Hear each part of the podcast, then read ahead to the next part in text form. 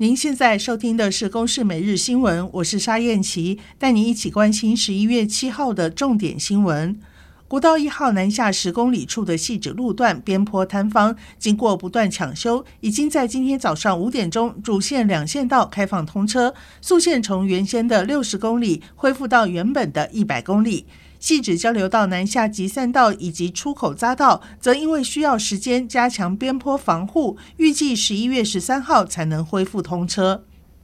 诈骗集团涉嫌囚禁五十八名被害人，新北市警方抓到绰号“茶董”的诚信干部，法院昨天裁定收押禁见。远警巡线追查，再抓到五名嫌犯，并有一名嫌犯自行投案，其中四名涉嫌弃尸。截至目前，共有二十三个人落网，整起案件造成三个人死亡，并遭到弃尸，最后一具遗体也已经寻获。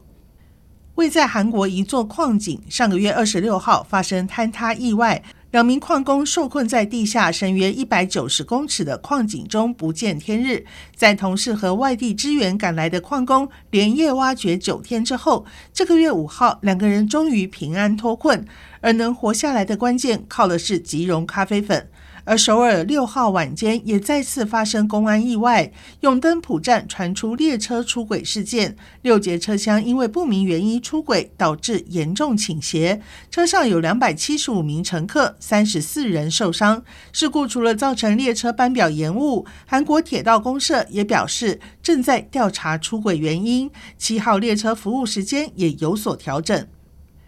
台湾羽球一哥周天成在德国羽球公开赛男单决赛对上印尼好手金廷，两人激战三局，小天还救下四个赛末点，可惜最后还是以二十二比二十四吞败，无缘本季第二冠。至于男双组合杨肉炉、杨博涵和卢静瑶，则在台湾内战中击败李哲辉以及杨博轩组合，相隔六年再度拿下国际赛的冠军。